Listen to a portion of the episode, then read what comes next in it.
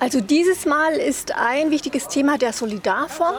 Also es ist ja so, dass jedes Projekt im Mietshäuser-Syndikat äh, Geld in einen Solidarfonds gibt, also von Anfang an. Also sobald im ersten Jahr Miete bezahlt wird, wird ein kleiner Teil in diesen Solidarfonds gegeben und aus diesem Geld werden wieder neue Projekte unterstützt. Also die Gründung neuer Projekte wird aus diesem Fonds unterstützt. Und das ist ein großer Punkt bei diesem Mal.